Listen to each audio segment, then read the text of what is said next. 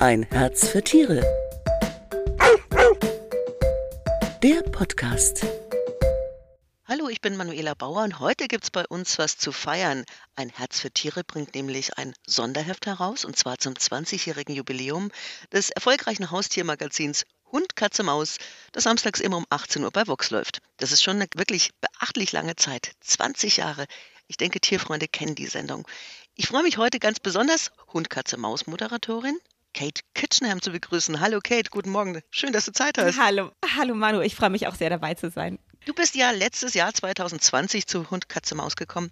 Erzähl doch mal, wie kam es denn dazu und ähm, warst du da vorher schon? Hattest du schon Fernseherfahrung? Ja, also ich habe ja mit Vox schon lange zusammengearbeitet, habe ähm, die Sendung Tierisch beste Freunde moderiert für Vox und auch bei anderen Beiträgen mal mitgemacht und Vorher, noch davor, habe ich viele Jahre im ZDF den Haustiercheck moderiert, äh, wo ich Menschen geholfen habe, das passende Haustier für ihre jeweilige Lebenssituation zu finden. Und von daher hat mich schon immer natürlich auch Hund, Katze, Maus angesprochen. Finde ich eine tolle Sendung, weil es geht ja genau darum, was mir auch so wichtig ist, Menschen aufzuklären über die Bedürfnisse von anderen Tierarten. Die Sendung die ist ja in der deutschen Fernsehlandschaft, glaube ich, wirklich einzigartig. Es gibt Tiervermittlungssendungen oder Tierdokus, aber jetzt eben das, was du sagst, dass man so viel äh, Infos bekommt, was das Zusammenleben von Mensch und Tier ausmacht, das ist wirklich ganz besonders. Der Anspruch ist eben halt gleich. Wir möchten gut, ausführlich, abwechslungsreich, aber natürlich auch unterhaltsam über Tiere informieren. Und da hatte ich das Gefühl, da bin ich richtig aufgehoben und die hatten wohl auch das Gefühl, dass ich gut dazu passe. Ja, finde ich auch. Danke. Kannst du dich noch an den allerersten Dreh erinnern?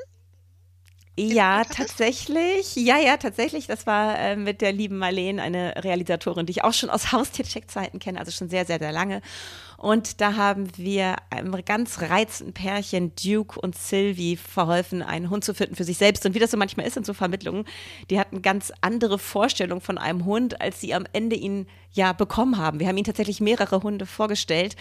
Und mein Favorit für die beiden war von Anfang an ein Hund, der überhaupt nicht dem entsprach, was die sich vorgestellt hatten. Die was hatten haben die so sich eine denn kleine, vorgestellt? Okay. Ja, die, die hatten sich eine Hündin, ganz klar für eine Hündin entschieden. Und sie wollten gerne einen Chihuahua. Und wir hatten auch eine Hündin und ein- eine Chihuahua-Hündin im Angebot. Aber das hatte ich eigentlich eher tatsächlich, um ehrlich zu sein, so ein bisschen auch gemacht, um ihnen zu zeigen, ähm, vielleicht ist es nicht unbedingt das, was ihr braucht. Ähm, weil ich, der Duke, muss man dazu wissen, ist ein sehr großer Mann und ähm, sowas wirkt auf Hunde ja auch oft einschüchternd schnell. Und dann ähm, hatte ich auch das Gefühl, dass man nicht, also das ist grundsätzlich meine Meinung, man sollte nicht sich zu sehr versteifen in der Rassevorstellung und in der, Pers in der Geschlechtsvorstellung, sondern offen sein für die Persönlichkeit des Hundes, die zu einem passt. Und da habe ich ihn dann eben halt auch noch den auf einem Augen blinden kleinen Dackel-Terrier-Mischling Buddy vorgestellt. Und ähm, der hatte einfach so einen Charme und war von seinem Wesen her so ruhig und liebevoll und hat so gleich zu den beiden ja so eine, so eine Verbindung hergestellt. Das weiß man natürlich nicht vorher, das kann man nur hoffen, aber das ist tatsächlich aufgegangen. Und so, dass sie sich am Ende dann tatsächlich ganz bewusst für diesen Hund entschieden haben. Und ich habe bis heute Kontakt zu denen, aber auch zu allen anderen. Ähm, und das ist eine wunderbare Geschichte, weil die sind so eng zusammengewachsen und ja, genießen das Leben jetzt zu dritt. Also der Hund war genau richtig für die beiden und die sind ganz happy. Wie gehst du da als Verhaltensbiologin dann ran? Oder sagst du, das ist, ähm, das ist die Chemie, die stimmen muss? Liebe auf den ersten Blick oder so? Oder mehr Ja, die Vernunft? also- es spielen natürlich immer ganz viele Faktoren ähm, zusammen. Man muss ein bisschen Glück haben. Man sucht natürlich Ewigkeiten nach den passenden Hunden. Und da gehört natürlich auch ein bisschen Glück dazu. Und dann aber auch natürlich so eine Intuition. Oft, wenn ich die Menschen kennenlerne, habe ich so ein Gefühl, was für Tiere, von welchem Wesen zu ihnen passen würde was sie brauchen ähm, und dann aber natürlich auch, dass äh, der Hund auch tatsächlich zu den Menschen passt, natürlich so von seinen Veranlagungen her und ähm, das äh, letztendlich ist es natürlich dann die Sache der Menschen, welchen Hund sie sich aussuchen, aber das äh, Zusammenbringen, das kann ich so ein bisschen moderieren. Ich kann vielleicht dazu beitragen, dass sie ähm, die richtigen Hunde, sage ich jetzt mal so, vorgestellt bekommen, um dann zu gucken, welcher Hund passt zu mir. Deine Liebe und Faszination, die gilt ja vor allem den Hunden. Ne? Was ist denn so toll an den Vierbeinern? Also das muss ich immer dazu sagen. Ich ähm, aber habe mich mit im Studium auf Hunde spezialisiert natürlich. Ich bin mit Hunden groß geworden. Ich bin äh, großer Hundefan, lie liebe das Leben mit Hunden, kann mir das gar nicht ohne Hunde vorstellen. Habe ich auch noch nie erlebt. Aber ich bin grundsätzlich äh, fasziniert von allem, was da so kreucht und fleucht. Also ich habe ja Verhaltensbiologie studiert und das ist einfach meine, meine Begeisterung für andere Tierarten beschränkt sich nicht nur auf Hunde, aber ja, ich bin da eben halt, habe ich mein Spezialgebiet. Hunde sind einfach unsere Alltagsbegleiter wie keine andere Tierart. Ähm, sie passen sich uns an, aber nicht nur das, sie kooperieren mit uns auf so einem hohen Niveau. Sie sind das älteste Haustier des Menschen.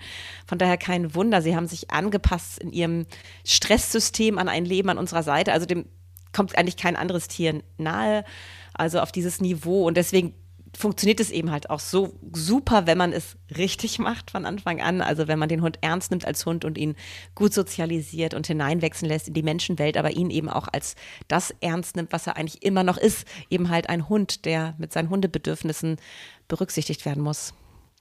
Dein Hund Nox, der, äh, den nimmst du ja auch auf Dreharbeiten mit. Ne? Was ist denn da so sein Part? Äh, was erlebt ihr da so gemeinsam? Also ich nehme ihn immer dann mit, wenn er auch eine Rolle hat. Ähm, wenn er keine Rolle hat, ist er regelrecht beleidigt. und äh, seine Rollen sind halt eigentlich meistens zu zeigen, ähm, irgendwas zu demonstrieren, wie man es einem, irgendwas einem Hund beibringen kann. Vielleicht Tricks oder aber auch, wenn wir bei einer Hundeschule sind, jetzt nur als Beispiel, und da wird Agility gemacht, dann zu zeigen irgendwie, ähm, wie man so einen Hund an solche Geräte ranführt. Er ist ganz offen und macht einfach für, je, für jeden Spaß zu haben, lernt unheimlich schnell, hat ganz viel Vertrauen zu mir.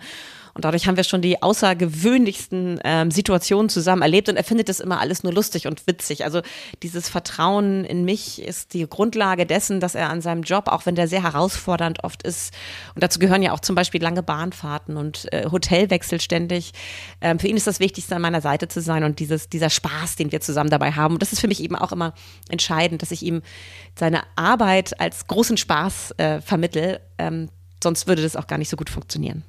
Ja, ich wollte gerade sagen, so Drehtage sind ja ganz schön lang, manchmal 16 Stunden oder so. Und ein Hund hat jetzt wahrscheinlich nicht eine so große Aufmerksamkeitsspanne wie wir Menschen. Ne? Also der braucht ja auch wieder seine Pausen. Wie, wie macht ihr das denn so bei den Dreharbeiten?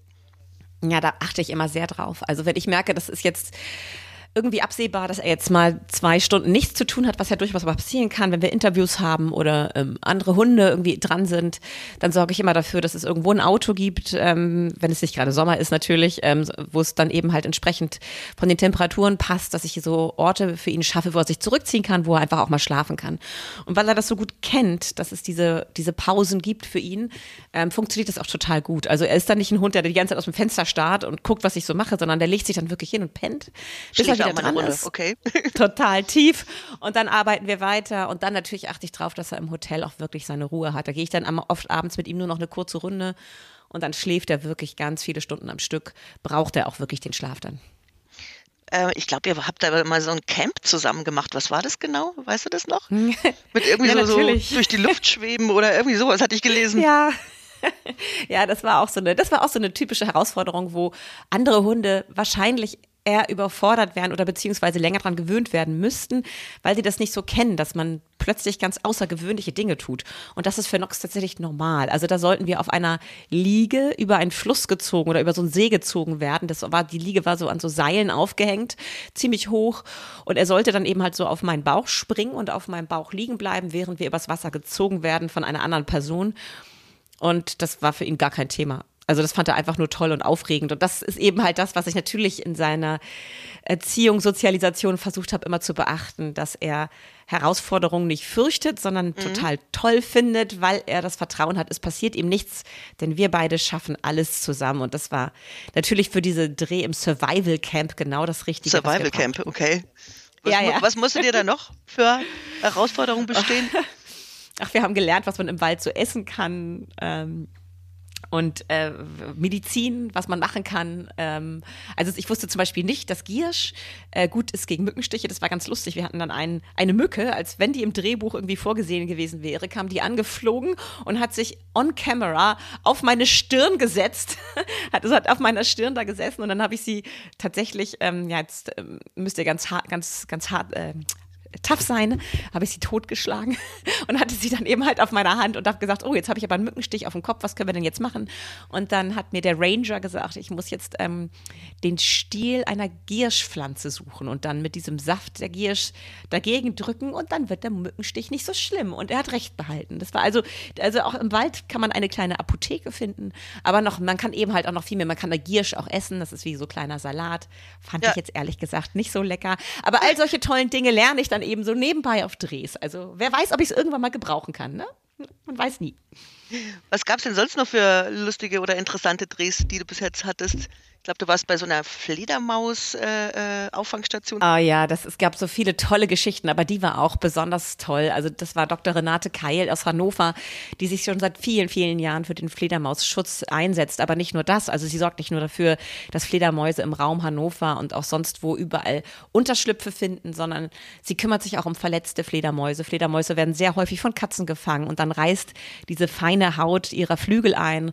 Aber das kann man alles reparieren sozusagen, das kann wieder heilen heilen, aber dazu brauchen sie natürlich so eine Art Krankenstation.